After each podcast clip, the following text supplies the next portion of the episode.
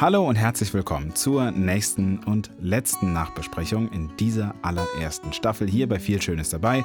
Mein Name ist Bastian Schröder und ich sitze wie immer nicht alleine hier, sondern mit dir. Genau. Hallo, ich bin Katha und auch heute wieder mit dabei. Genau, und schön, dass auch ihr wieder mit dabei seid und dass ihr mehr werdet. Vielen Dank an, an die neuen Supporterinnen und Supporter, die in dieser Woche dazugekommen sind. Und ähm, herzlich willkommen. Schön, dass ihr mit dabei seid. Tja, wir haben heute ein heißes Programm äh, und zwar, weil erstmals aufgedeckt wird, was tatsächlich jetzt die zweite Staffel eigentlich bedeutet. Und natürlich sprechen wir auch über das Gespräch mit Robert Böhm, das ich in Wien vor wenigen Wochen hatte. Wir haben drei Themen uns wieder mal rausgesucht. Zum einen, wie treffen wir eigentlich bessere Entscheidungen, objektive Bewertungen und wie lernen wir unsere eigenen Präferenzen kennen. Wir klären eine noch unbeantwortete Hörerinnenfrage und zu guter Letzt, wer Hannah ist. Noch einmal in der Rekapitulation. Genau, lernen wir Hannah nochmal kennen.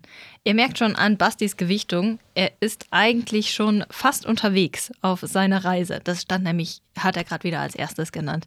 Aber dennoch stellen wir das mal hinten an und kümmern uns erstmal um die drei schon genannten Themen zu dem Interview mit äh, Professor Dr. Robert Böhm. Richtig, ähm, genau. Ja, ich möchte da gerne einsteigen, wenn ich Ja, darf. bitte, na selbstverständlich. na selbstverständlich. Ähm, ich fand es auch lustig, ihn als Professor Dr. Robert Böhm äh, zu hören in dem Interview, denn ähm, ich kenne ihn auch, so wie du, aus dem entfernteren Bekanntenkreis und da ist er halt nur Psycho und ähm, ich wurde tatsächlich vorgewarnt, bevor ich ihn kennengelernt habe, das erste Mal. So, ähm, der, der, ist ein total lieber, ein total netter, aber ähm, lass dich auf keine Diskussion mit, mit ihm ein. Die können endlos dauern und äh, er kann dann auch mal ähm, äh, ja, äh, recht emotional werden und ähm, ihr könnt die ganze Nacht da sitzen. Also äh, vielleicht so ein bisschen Smalltalk mit äh, Psycho ist ganz angebracht. ich habe hab ihn äh, den, das erste Mal, wo ich von ihm gehört habe, ähm, es war etwas anders, ähm, deutlich wohlwollender, aber trotzdem auch äh, etwas gemein. Nein. Mit dem ähm, Zeigefinger? Nein, es war, es war eine witzige Situation, weil das hat uns unsere Freundin, unsere bekannte Andrea ähm, gesagt. Sie sagte, ja, den, den habe ich kennengelernt kennengelernt. Meine Herren, das erste Mal, wo wir uns getroffen haben, kam er zu mir und sagt, ach, und du bist Andrea, du hast bestimmt eine Schwester, die Claudia heißt, oder? ja, und, so, und dann guckt sie ihn an, was, was, woher, wie, woher weißt du das und wer bist du? Sagte, ja, das bist einfach nur ein statistischer Punkt. ähm, denn, also da habe ich eine Studie drüber gemacht. Anscheinend gibt es wirklich Menschen, die Andrea heißen, wo es eine relative Häufung gibt dass die Schwestern dann Claudia heißen und bei ihr hat es tatsächlich genau getroffen. Und ich kenne eine zweite Familie, in der das auch der Fall ist. das finde ich sehr lustig. Also, äh, so habe ich das erste Mal von ihm gehört und dann war es natürlich erstmal so, was ist denn das für ein Typ? Und ähm, wie es sich herausstellt und wie sich auch hier wieder gezeigt hat, was für ein netter Typ das eigentlich war. Also die Reise hat sich total gelohnt, wenn du mich fragst. Ja, voll. Äh, wenn du mich fragst, auch definitiv. Äh, für mich war das ähm, das erste Mal so ein bisschen ähm, hier einlassen auf was Neues, auf was Unbekanntes. Denn normalerweise ähm, lese ich zumindest immer einmal drüber über deinen Fragenkatalog oder du hast noch eine Frage hier, ähm, können wir das vom Aufbau so oder so machen. Das heißt, ich weiß eigentlich schon immer grob, was bei den was bei den Interviews und den, den, Fragen, dem Gespräch auf mich zukommt. Und diesmal hatte ich keinen Plan davon, weil du die Vorbereitung, ich weiß gar nicht, ob im Zug nach Wien oder äh, in Wien selber gemacht hast. Ich wusste, dass du ein Gespräch mit Psycho hast und dass es diesmal tatsächlich rein äh, beruflich ist, also um, um seine berufliche Arbeit geht. Und ich war mega gefesselt von der Folge. Ich habe die dann, als sie fertig war, auf dem Weg zur Arbeit und äh, auf dem Heimweg gehört und dann noch irgendwann zwischendrin und hatte eigentlich überhaupt gar keine Lust aufzuhören. Ich bin auf der Arbeit angekommen und dachte so, nee, ich möchte jetzt hier sitzen bleiben auf dem Parkplatz und die Folge zu Ende hören. Denn ich fand es thematisch so interessant. Ähm, Natürlich kenne ich Psycho so nicht gut, ähm, aber ich kenne ihn und kannte die berufliche Seite jetzt eher weniger. Und es hat mich vollends gefesselt und hineingezogen und ich dachte, boah, ja, voll, voll wichtige Fragen, total wichtige Antworten und oh, krass, dass man sein Leben so der Wissenschaft und wissenschaftlichen Fragen widmen kann und wie begeistert und engagiert er dabei ist, das hat mich total gefesselt. Ja, tatsächlich äh, solche Momente nur für die, die Podcast-Nerds nennt man Driveway-Moments. ähm, und äh, die wünscht sich jeder Podcaster oder jede Podcasterin. Das sind die Momente, wo man eben nicht mehr ausschalten möchte und nochmal zwei, drei Minuten im Auto sitzen bleibt, ehe man ausschaltet. ja, ich äh, finde es super spannend. Ich hatte es, wie gesagt, jetzt das erste Mal und hoffe natürlich, dass ähm, viele andere Zuhörerinnen und Zuhörer das bei den anderen Folgen auch schon hatten. Äh, tatsächlich habe ich auch ähm, nochmal an ganz anderer Stelle ähm, ein, äh, jetzt die Tage ein Bild zugeschickt bekommen von einem wunderbaren Sonnenuntergang, wo dann nur drunter stand, so, jetzt Sonnenuntergang am Rhein, laufen gehen und dabei viel Schönes dabei hören. Es gibt nichts Besseres. Also das hat natürlich mein Herz geöffnet. Wo hört ihr denn viel Schönes dabei? Schickt es mir ruhig auch mal, wäre ich total gespannt. Ähm, aber zu dem Thema natürlich trotzdem. Also kommen wir mal zum Thema. Ja. Ich habe, ach, wobei, nee, eine, eine Sache noch. Und zwar habe ich eine tolle ähm, Nachricht auch nochmal bekommen von einer anderen Hörerin. Die spiele ich auch direkt einfach mal ab, weil, weil wir schon dabei sind. Hallo Basti, ich ähm, habe jetzt schon zum zweiten Mal die Folge mit dem Professor gehört. Und ähm, ja, ich finde die einfach großartig. Also das Thema ist ja super interessant, äh, super relevant und aktuell. Und der Typ brennt ja für seine Themen. Das interessiert mich ja dann sowieso immer noch mal mehr. Wie ich ja letztes Mal auch schon gesagt habe, finde ich ganz großartig. Ähm, ein echter Weltverbesserer. Ja, und ähm, bis dahin erstmal. Ich glaube, von ihr werden wir nachher nochmal hören. Mhm. Aber äh, ja, also anscheinend kam diese Folge total gut an. Es freut mich auch riesig. Aber jetzt nun wirklich mal ins Thema. Also ne, auch da wieder, wenn ihr wieder Nachrichten habt, schickt sie mir. Wenn ihr Teil der Nachbesprechung sein wird, einfach machen und wir bringen sie auch mit hier rein, so es denn passt. Genau. Dann zu unserem ersten auserkorenen Themenpunkt. Äh, es geht um bessere Entscheidungen oder das war ja die Frage des, des Gesprächs wie wir es schaffen, bessere Entscheidungen zu treffen oder ja, vielleicht objektive Bewertungskriterien dafür äh, finden oder überhaupt die eigenen Präferenzen kennenlernen. Ich fand das total interessant, weil ich ja sonst ein, oder nicht nur sonst, ich bin ein total emotional gesteuerter Mensch und viele Entscheidungen sind Bauchentscheidungen von mir aus. Natürlich äh, bei wichtigen Entscheidungen äh, mache ich dann irgendwie hier die klassische Pro- und Kontraliste und überlege, okay, was spricht jetzt dafür und was spricht dagegen. Aber viele Entscheidungen so, wissenschaftlich objektiv irgendwie herauszuarbeiten und kristallisieren, auch ähm, wenn es dann um das Thema Impfen ging, ja nicht nur unbedingt für Corona, die, die Covid-Impfung, sondern auch für die Masernimpfung. Ja, fand ich unglaublich, erstens, was Robert da für ein Wissen hat, natürlich, was er sich angeeignet hat über die letzten Jahrzehnte quasi fast schon, ähm, und auch wie vielschichtig das einfach ist. Also er ist ja Professor für Psychologie, wenn ich mich recht erinnere, aber wie viel sozialgesellschaftliche Aspekte damit drin stecken, wie viel ja, Vernetzung an verschiedenen Stellen dann zur Psychologie oder auch zur Medizin dann, weil es geht ja um, um Impfentscheidungen, da stattfinden, fand ich total beeindruckend. Ja, ich finde auch äh, da an der Stelle das Interessante, dass es ja schon darum geht, nah am Menschen zu sein. Ne? Also mhm. häufig sind Professoren eben totale Fachnerds und ich glaube, das ist ja in seinem Fach natürlich auch. Ja, ich glaube schon.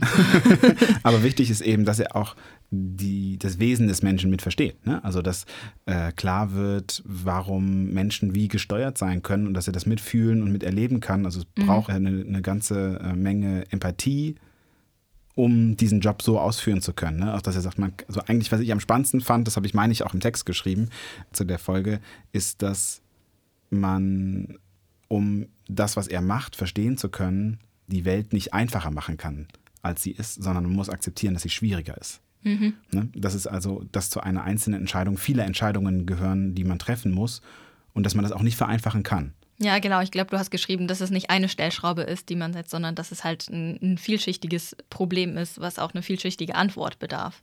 Oder genau, genau. Und dass man, also ja. wenn man die Welt versucht zu vereinfachen, wie man es häufig eben bei, bei Querdenkern oder, äh, also das jetzt in dieser einen Situation jetzt mal, ne, die Querdenker als äh, Einheit zu nehmen, die versuchen etwas zu vereinfachen, ähm, dass das nicht funktioniert. Also dass das eben das, das Anfang, der Anfang vom Ende ist. Ja, ich fand ähm, sehr beeindruckend, dass er sagt, ich möchte die Menschen gar nicht unbedingt in eine Richtung bewegen oder drücken, also dass sie, dass sie die oder die Entscheidung treffen, sondern dass sein Ziel ist wirklich, die Menschen aufzuklären und dass sie für sich selbst die beste Entscheidung treffen oder überhaupt erstmal kennenlernen, was sind denn meine, meine Vorlieben, was ist mein, mein Ziel oder was möchte ich erreichen. Ja, das finde ich einen total schwierigen Punkt. Das ist, glaube ich, sicherlich der diffizilste Punkt seiner Wissenschaft, wo ich auch sicherlich anecken würde, äh, mal, immer mal wieder. Denn, also, er spricht ja häufig vom Nudging. Ne? Das ist das, was er am Schluss beschrieben hat mit diesem Bananenwochenbeispiel mhm. oder Apfelwochenbeispiel, wo man ja eigentlich nur einen Hinweis gibt, dass es das gibt. Und dann ist es dann hat man quasi schon die Richtung so ein bisschen vorgedeutet. Jeder ist frei in seiner Wahl, es wird nichts verändert. Ja, das weiß ja eigentlich jeder. Jeder weiß, ah, ich sollte nicht den, das ging hier den Schokopudding aus der Mensa zum Nachtisch essen, sondern vielleicht einen Apfel oder eine Banane. Genau. Und das so intrinsisch dann vielleicht einfach so ein bisschen zu triggern. Also bei, bei dir im alten Studio hing ganz, ganz lang das Bild. Heute ist Bananenwoche. Weil ich die Geschichte gehört habe und die so ja. witzig fand, habe ich mir eine Banane rausgesucht und diese Woche ist Bananenwoche dazu geschrieben, um mich selbst zu motivieren. Ja, also ja. daher kam es. Ähm, aber der Punkt, den ich eigentlich machen wollte, ist in der Werbung nennt man das dann Manipulation. Mhm. Ne? Aber die Frage ist, wo ist also die Schnittstelle? Also wo, wo beginnt ja. es zu Werbung zu werden und wo hört Nudging auf?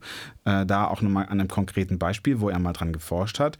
Und zwar hat er eine Studie gemacht, in der es darum ging, vereinfacht, wie viel Geld möchte man der nächsten Generation überlassen. Also jeder hat ein Geldbudget und wie viel würde man überlassen unter ganz bestimmten Voraussetzungen. Es ging da um ähm, Klimaschutz und so und so und so und so. Das war aber nicht das, also soll jetzt hier nicht das Thema sein. Wie hat man das gemacht, um herauszufinden, wie man die Präferenz am besten unterstützen kann? Es gab Schieberegler an einem Computer. Und dann gab es verschiedene Versuchsanordnungen. Und einmal stand der Schieberegler auf Null, dann stand der Schieberegler auf, in der zweiten Versuchsanordnung auf der Wunschposition, also so bei zwei Drittel, sagen wir mal. Keine Ahnung, ob es jetzt wirklich zwei Drittel waren, aber ungefähr. Aber wessen ähm, Wunschposition? Äh, der Studienmacher. Also so. die sagten, mhm. wir möchten, dass die schon so und so viel Geld, im, im idealsten wäre, wenn die so und so viel Geld da lassen so, okay. würden, mhm. übergeben würden. Und das dritte ist, wieder auf Wunschposition und darunter noch dieser Regler unterlegt mit Ampelfarben. Mhm. Ja, also rot, gelb, grün. Und da muss ich sagen, ist das jetzt noch Nudging? Ne? Also klar hast du immer noch die Möglichkeit, völlig frei zu entscheiden, aber Ampelfarben sind, sind antrainierte Verhaltensweisen, die, die dahinter liegen. Ne? Also mhm. bei einer Ampel, die rot ist, bleiben wir halt stehen oder also mindestens mal mit dem Auto. Ne? Ähm, und ich verstehe, dass es darum geht, eben, dass wir selber unsere eigene emotionale Ampel nochmal abfragen dadurch.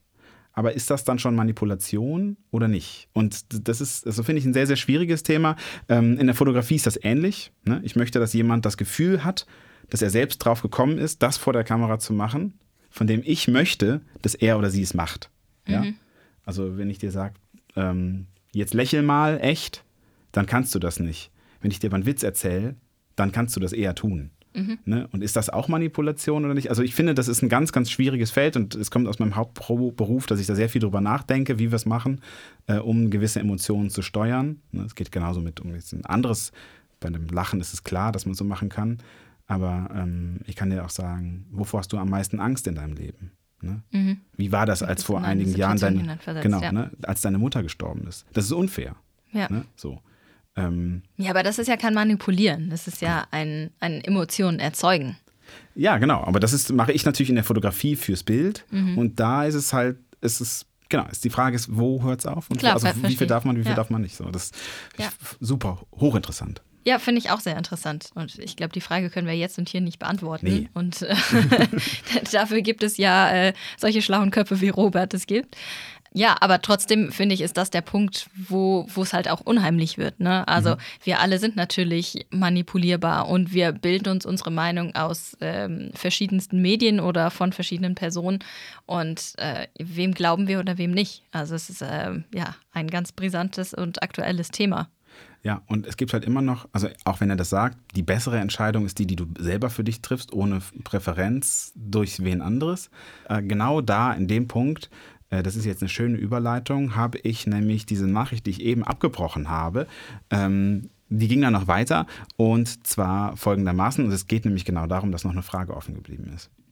Eine Frage ist ein bisschen offen geblieben, ähm, wo es darum ging, die, die aktuelle Corona-Politik und da sagte der Prof, dass er gemerkt hat, ähm, dass Menschen nicht in der Lage sind, ähm, Entscheidungen nachzuvollziehen, wenn mehr als eine Wahrscheinlichkeit irgendwie als Kriterium herangezogen wurde für die Entscheidungen, hat aber irgendwie offen gelassen, welche das sind. und da war ich jetzt noch so ein bisschen neugierig und dachte, okay, über welche hat er denn jetzt genau gesprochen?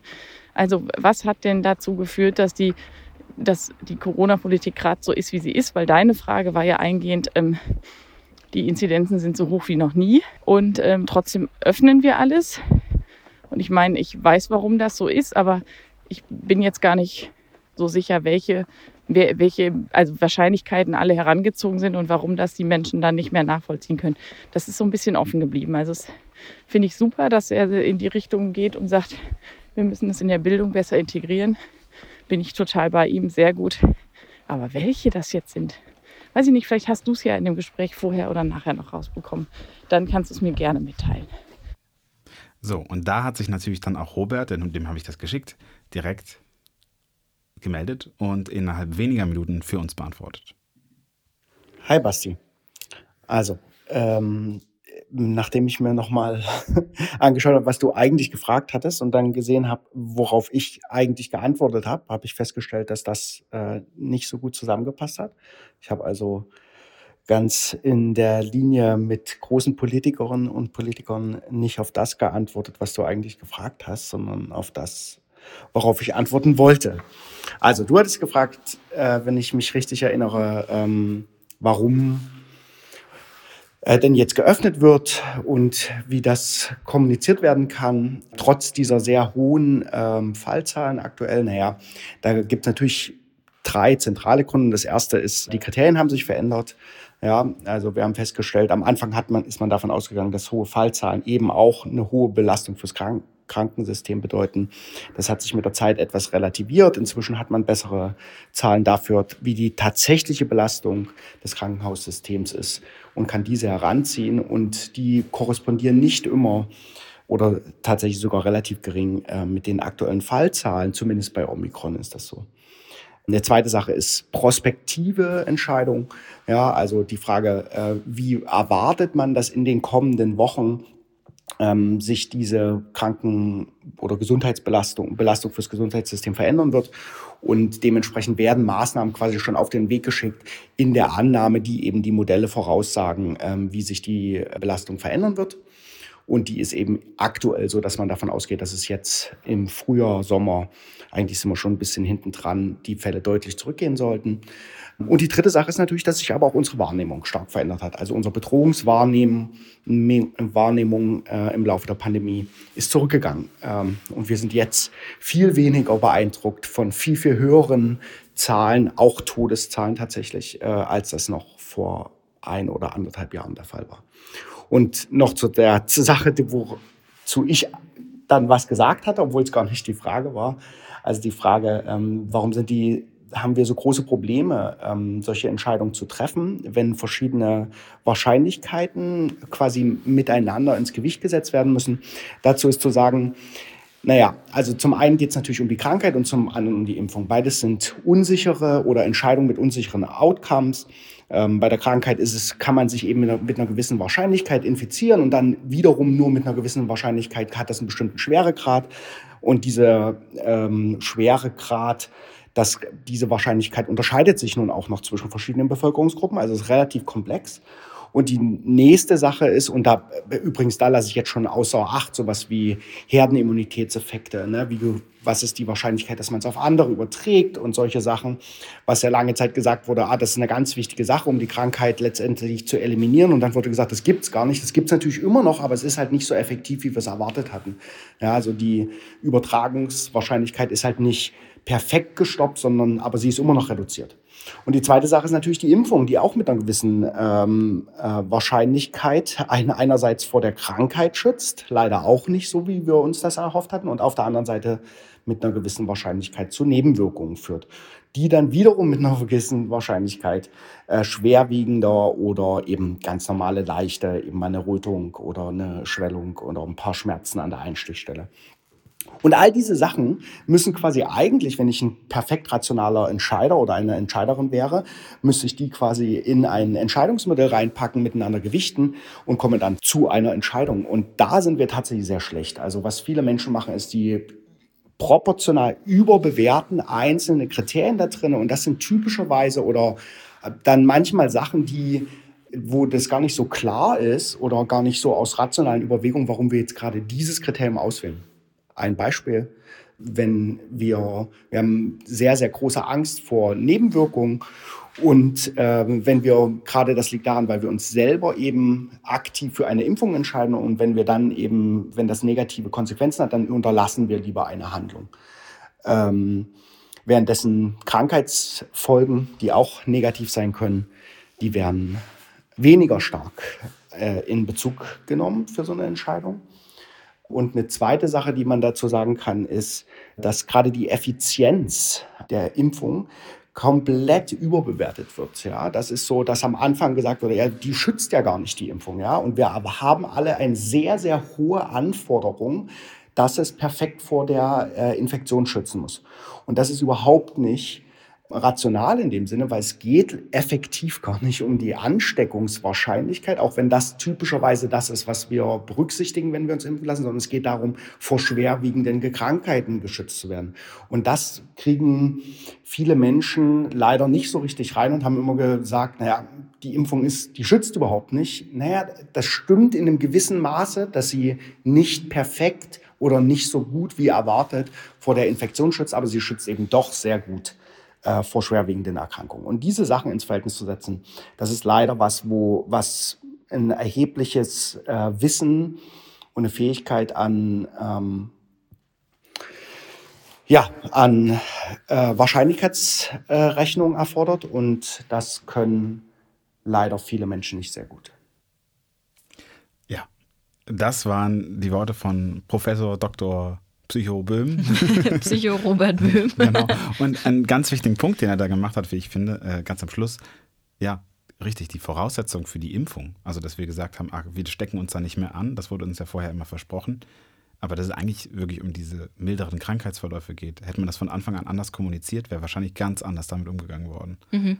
Also ich muss sagen, äh, es war er ja auch äh, begeistert. Aus wissenschaftlicher Sicht waren die letzten zwei Jahre ein Segen. Da hat er ja gebrannt und hat sich förmlich überschlagen mit seiner Stimme. Er sagt, toll, was wir da alles an wirklich Live-Daten sammeln konnten und was sich da ergeben hat. Und äh, das fand ich irgendwie so blöd, die Situation war in den letzten zwei Jahren. Lustig, wie jemand so brennen kann für die Situation und da äh, so viel Material und Daten rausgezogen hat und äh, endlich auch mal einen Vorteil darin sehen konnte, was passiert ist. Ja, äh, gebe ich dir recht, war ja auch Thema. Irgendwie viele Sachen wurden nicht ausreichend oder unvollständig kommuniziert und es hätte sehr viel anders und besser laufen können. Aber um auf ähm, das Thematische auch von der Antwort jetzt nochmal einzugehen, ich beziehe mich da komplett mit ein. Ich kann Wahrscheinlichkeiten nicht errechnen und gewichten. Mhm. Äh, äh, jetzt war das ja schon so ein bisschen relativiert. In dem ersten Gespräch war so, ja, und das können leider äh, so viele Leute zu wenig, wo ich dachte so, mm, okay, ertappt. Äh, ich bin auch so blöd und kann das nicht. Ja, äh, Wahrscheinlichkeitsrechnen war äh, mal Thema in der Schule und war auch Thema in meinem Studiengang und trotzdem könnte ich das nicht. Das ist irgendwie so, da kommt raus, wie viel Wissen er wirklich hat und was für ihn selbstverständlich ist, aber das ist es halt nicht. Und ich habe jetzt schon einen höheren Schulabschluss, ich habe studiert und kann es immer noch nicht in dem Umfang, wie Robert es gerne hätte, um wirklich rationale Entscheidungen zu treffen. Und, und ich glaube, mal Hand aufs Herz, wer von uns kann das? Ne? Das ja. ist halt genau der Punkt. Äh, und das macht die, und genau, bei, bei gebildeten Menschen, so trotz hoher Bildung, macht das keiner. Warum sollten wir es dann von anderen Menschen auch erwarten? Also, wobei ja. das jetzt bitte nicht als Rant gegen äh, Menschen mit weniger Bildung Nein, überhaupt soll, gar ne? nicht. Es, es ging gerade mehr darum, dass die Kommunikation von solchen Experten, also dass sich vielleicht Robert und andere Experten mehr dessen bewusst sind, dass sie etwas Außergewöhnliches können und da erarbeiten und dass sie das bitte in leichter Sprache halt auch weitergeben. Siehe Empfehlungen zur Impfung oder wann ich was wann wie mache, weil das ist nicht selbstverständlich, so rational zu denken.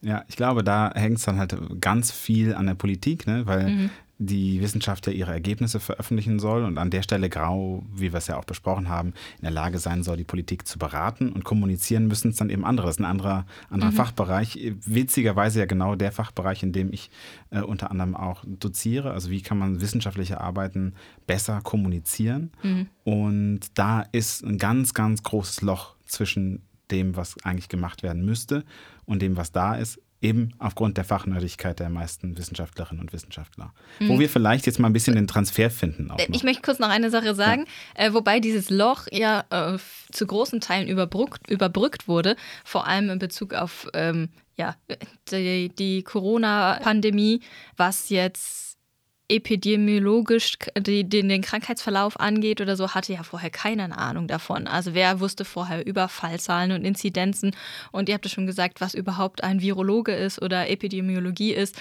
Da hat sich ja fachlich im Bereich der, der Medizin oder der äh, Public Health halt super viel entwickelt in den letzten Zahlen, einfach weil es jeden angeht und jeden betrifft. Und ja, die Kommunikation hätte besser sein können, aber wir sind ja schon alle so kleine, kleine Fachnerds im Bereich von äh, Corona und Pandemie. Pandemieentwicklung. 80 Millionen Bundestrainer sind jetzt 80 Millionen Virologen. Ne? Ja, genau, so ungefähr. das wollte ich nur noch kurz ergänzt haben. Ähm, dann kommen wir doch mal zum dritten Punkt, weil tatsächlich leider werden wir das jetzt nicht hier erschöpfend erarbeiten können. Ja. Ähm, aber der dritte Punkt, den wir uns als Thema gesetzt haben, ich bin Hanna, befristete Stellen in der wissenschaftlichen Karriere. Katha, dazu hast du umfassend dir was aufgeschrieben. Umfassend. ja, für mich hat sich irgendwie durch das Gespräch schon und jetzt auch durch das Video mit Hannah noch mal eine Verknüpfung dargestellt. Also wo ich vorher dachte, es ist ein, es ist ein Einzelfall. Also ich kenne nicht viele Leute, die ihr Leben so der Wissenschaft oder dem Arbeiten in Universitäten gewidmet haben.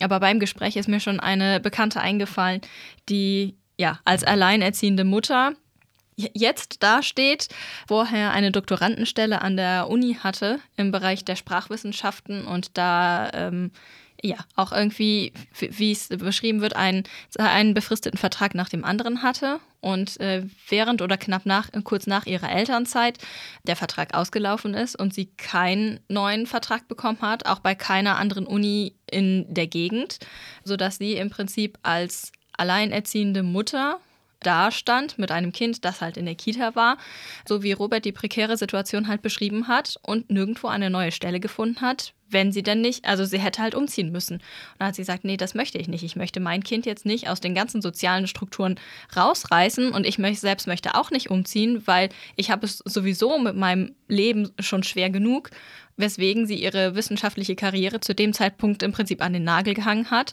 und eine ganze Zeit lang von Sozialhilfeleistungen gelebt hat. Ich weiß nicht, ob sie es heute immer noch tut, keinen neuen Job gefunden hat. Und das finde ich halt krass. Also irgendwie von aufstrebender wissenschaftliche Karriere an der Doktorandenstelle zu Sozialhilfeempfänger. Und ja, beschreibt für mich dann oder für alle einfach nochmal die, die ganz schlimme, prekäre Situation, in die die Leute geraten, vornehmlich Frauen dazu noch, der, der Fall war ja dann sogar so, sie sollte, konnte dann, weil sie im sehr speziellen Fall der Geisteswissenschaften ähm, gearbeitet hat, ja, so konnte dann irgendwie eine, eine, Umschulung machen zur Logopädin oder ähnlichem. Und ähm, der Knackpunkt da war, sie hätte quasi als ausgebildete Logopädin, erstmal hätte sie drei Jahre lang Vollzeit eine Ausbildung machen müssen, mhm. für, für die sie irgendwie Mindestlohn bekommen hätte, wenn überhaupt. Ja. Und dann hätte sie weniger verdient, als die Sozialleistungen grundsätzlich geblieben wären. Und das ist natürlich. Genau. Und hätte ihr kleines Kind halt in Vollzeitbetreuung geben müssen, ne? weil genau. sie eine ja. Vollzeit Ausbildung hätte anfangen müssen, ja. Genau, und das sind natürlich irgendwie dann auch wieder Voraussetzungen, wo die persönliche Entscheidung nachvollziehbar ist, ja. zu sagen, ich mache das nicht, so schlimm, wie sie dann gesamtgesellschaftlich eigentlich zu sehen ist. Ne? Ja. Genau, und das ist halt, finde ich, echt ein Riesenproblem, äh, mhm. genauso wie das mit diesen, mit den, wie Robert in seinem eigenen Fall ja auch beschreibt, schwierig ist mit den Professorinnen. Ne? Ja. Er sagt 80 Prozent Studentinnen und nachher weniger als 50 Prozent Professorinnen äh, in dem Fach. Das, da ist ja ein ganz klares Missverhältnis. Auch da können wir im Grunde jetzt nichts dran ändern, aber es ist nochmal wichtig, darauf hinzuweisen. Ja, finde ich auch. Also da darauf hinweisen und sagen, irgendwo, irgendwo und irgendwie muss sich da was ändern. Ich fand es dann interessant, äh, dass er gesagt hat, in Dänemark, wo er ja vorher gearbeitet hat, hat man eine ganz andere Arbeitseinstellung und ist auch die Situation an äh, Unis eine andere, dass da ja nach 15 Uhr am Freitagnachmittag keiner mehr außer den Deutschen anzutreffen ist. Vielleicht auch äh, unsere deutschen Ansprüche nochmal zurückzuschrauben und in Richtung Work-Life-Balance mehr Schwerpunkt auf das Live zu legen. Ja, das erinnert mich ein bisschen an meine Zeit in New York. Ich habe dann immer Aufgaben bekommen und ich habe dort in einem kleinen Studio gearbeitet von einem ja, so einem Celebrity-Fotografen und war halt der hinterletzte Praktikant da. Und äh, dann habe ich immer Aufgaben bekommen und die habe ich dann gemacht, ganz normal, ohne großen Stress. Und da kam ich und lag, gab dann mal meine Mappen ab immer. Ich sage, wie, wie, du bist schon fertig, also äh, lass dir doch Zeit. Also, ja, wenn ich, ich muss, ich muss, muss mich, ich hetze mich jetzt nicht, aber ich muss es ja auch nicht rauszögern oder so. Ja, aber jetzt muss ich dir wieder eine neue Aufgabe geben. Ich meine, so, dann, geht, dann geht halt nach Hause. Und das habe ich nicht verstanden. Also das, das, ist meine Arbeitsmoral anscheinend. Aber gut, anderes Thema. Hinweisen möchte ich jetzt auch noch auf etwas. Endlich. endlich, jetzt darfst du. Jetzt darf ja, ich, ich endlich hab, darüber hinten reden. angestellt. Ja, jetzt darfst du. Und zwar ist dies die letzte Folge vor dem Staffelende. Ich freue mich gar nicht so sehr aufs Staffelende. Es ist es. Ja, doch, okay. Ja, die letzte Nachbesprechung. Die letzte Staffelende, Nachbesprechung ja. vor dem Staffelende. Und ich freue mich gar nicht darauf, dass es zu Ende ist. Vielmehr freue ich mich darauf, was dann passiert. Äh, Die findigen und äh, Binge-Hörer und Hörerinnen von Viel Schönes dabei werden fragen, ja, was ist mit der Folge mit Arne Spieker? Äh, Die wurde uns versprochen und da habt ihr auch recht, da gibt es Neuigkeiten. Wir haben die aufgenommen und die war auch echt gut. Auch in Wien war das im Übrigen. Aber wir sind auf den Trichter gekommen, dass diese Folge dem Thema, das wir hatten, nicht gerecht wird. Und sagen wir mal so, es könnte sein, dass dann noch was kommt. Und zwar könnte es sein, dass wir an einem ganzen Block von Folgen arbeiten. Also dritte Staffel, meinst du? Ja, eher als vierte, tatsächlich. Puh, okay. Ne, Ihr also- seht, Basti hat große Pläne. Ja, nein, also der Punkt ist, die dritte Staffel werden einfach die, tatsächlich werde ich mir endlich vornehmen, die Folgen, die ich schon lange machen wollte, wo ich viel Schönes dabei auch mit für erdacht habe. Denn das werden so Sachen sein wie ein Clown, wie ein Detektiv äh, oder also Detektivin kann es auch sein. Solche Sachen, die wirklich, wo man einfach mal reinschauen möchte, wie sowas entsteht. Sehr viele witzige Sachen werden dabei sein, wo wir ja hier auch immer wieder sehr ernst waren. Und das wird die dritte Staffel sein, die wird auch so lange laufen, wie sie halt läuft. Aber die vierte Staffel wird dann eben sicherlich könnte es könnte sein, dass es dieses Demokratie-Thema wird. Das hab, achso, das wollte ich nämlich noch sagen. Es könnte sein, dass das Ganze heißt sowas wie sperre ich verschiedene Blickwinkel auf die Demokratie. Also klingt noch nicht gut, aber zusammengefasst könnte es das sein. ähm, da sind wir dran, aber das wird sicherlich nichts vor dem Herbst. Und ähm, jetzt gucken wir erstmal die zweite Staffel. Und die, wenn ihr denn so spontan seid, da könnt ihr euch dran beteiligen. Und zwar sieht es folgendermaßen aus. Ich werde diesen Freitag, also relativ kurzfristig, heute, wo wir das aufnehmen, ist Dienstag, Der 19. April. der 19. April, ganz genau. Also wenn ihr spontan seid, dann könnt ihr mitmachen. Am Freitag kriege ich einen Brief von der Katha, in dem drin steht, wo ich hinfahre und was ich dort tue oder mache oder vielleicht auch nur, was ich, wo ich hinfahre. Das weiß ich nicht. Und wenn ich angekommen bin, habe ich von diesem Ort, wo auch immer das sein wird, neun Tage Zeit, um nach Hause zu kommen. Und natürlich kann ich einfach, ich gehe mal davon aus, keine Ahnung, also ehrlicherweise keine Ahnung, äh, dass ich einen Zug nehmen werde. Hm, ich habe vielleicht auch noch keine Ahnung. ja, dass ich einen Zug nehmen werde. Und ich könnte mich natürlich direkt in den Zug zurücksetzen und neun Tage durch mein Viertel laufen. Aber wenig spannend und zielführend. Punkt ist, ich, also es ginge einfach nach Hause zu kommen und ich nehme mir die neun Tage Zeit, um Menschen zu treffen. Das ist das, was eigentlich so Hintergrund war. Es gibt kein Skript, es ist komplett offen. Mein Ziel ist es, mit Menschen in Kontakt zu kommen.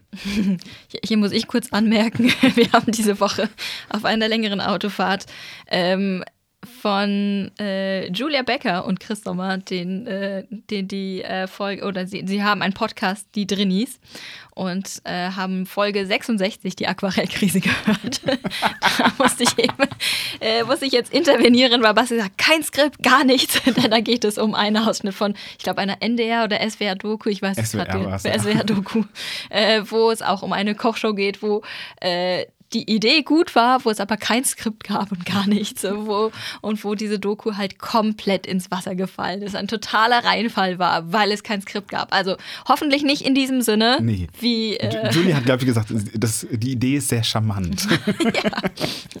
ja, also Basti, die Idee deiner Reise finde ich auch sehr charmant. Mal sehen, was daraus wird. Ja, also genau. Der Punkt ist, bisher habe ich immer spannende Menschen mir rausgesucht und die dann gebeten, uns ihre Geschichte zu erzählen. Und jetzt gehe ich selber los erlebe eine, eine Geschichte und sammle dazu zufällige Geschichten ein von den Menschen, denen ich begegne. Das ist so der, der Kernpunkt. Und ähm, in die, es gibt noch eine Folge, wie du es eben richtig gesagt hast, und zwar, das ist die letzte Nachbesprechung, aber es gibt noch eine Folge, die habe ich schon im Januar aufgenommen, und zwar mit Martin Hülle. Das ist ein Polarabenteurer, der äh, auch Fotograf ist und ähm, wir kennen uns über eine Zusammenarbeit. Und wir haben darüber gesprochen, dass ich so eine Reise machen möchte und seitdem gärt's in mir. Ursprünglich erster Gedanke war mit Christoph Förster, das heißt die Christoph Förster Folge, die ist mit Ursprung gewesen, dann mit Martin Hülle und jetzt, jetzt Gerz. Und ähm, hat gegärt und jetzt kommt aber eben was bei raus. Das werde ich in dieser Folge genau erklären, was dabei rausgekommen ist und wie es entstanden ist, gemeinsam mit Martin Hülle. Und jetzt könnt, kommen wir zu dem Punkt, wo ihr mitmachen könnt. Also, wenn ihr mitmachen wollt und in diesen zehn, neun Tagen, in denen ich unterwegs bin, irgendein Attentat auf mich vorhabt, in irgendeiner Form, dann schreibt das unter cutter.viel-schönes-dabei.de. Schreibt ihr und ähm, im Zweifel wird sie euch sagen, wie ihr mitmachen könnt oder nicht mitmachen könnt. Ich nehme auch, ich habe es geschrieben, Quests von unterwegs an. ja, also ich weiß auch gar nicht, wie ihr auf dem Laufenden bleiben könnt, wo ich bin oder nicht. Ich habe überlegt, ob ich vielleicht, wenn ich die Zeit finde, auch ein Newsletter mal zwischendrin schreibe. Keine Ahnung. Jetzt bin ich auch ein bisschen überrumpelt. Soweit habe ich nicht gedacht. Ich auch Aber, nicht. Äh, genau, die E-Mail-Adresse kata mit K-A-T-H-A wie Katharina äh, genau, damit äh, das auf jeden Fall auch ankommt. Die Idee finde ich lustig. Also wer äh, vielleicht ein Quest, eine lustige Challenge, eine Herausforderung hat äh, an Basti, ja, schreibt mir gerne. ich freue mich. ja, und das war es im Endeffekt jetzt auch aus diesem Hause. Die Martin-Hülle-Folge wird also keine Nachbesprechung haben, beziehungsweise vielleicht machst du ja mit Felix eine. Das überlege ich mir noch. so, also, ihr seht, wir sind auch ungefähr so geplant wie diese Reise, die vor bis der jetzt. ich stehe. Ganz genau. genau bis jetzt. In diesem Sinne, eine etwas überlange Nachbesprechung. Ich hoffe, es hat euch mal wieder Spaß gemacht zuzuhören. Ich freue mich auf eure Nachrichten oder eigentlich Katha freut sich. Ich weiß noch nicht, ob ich mich freuen sollte. Ich freue mich aber auf eine tolle Reise. Stimmt. Äh, in den nächsten Wochen kommt also Martin Höhle und dann ein paar Folgen außer Konserve für diejenigen, die vielleicht noch nicht so lange mit dabei sind. Also Konserve hört sich gemein an.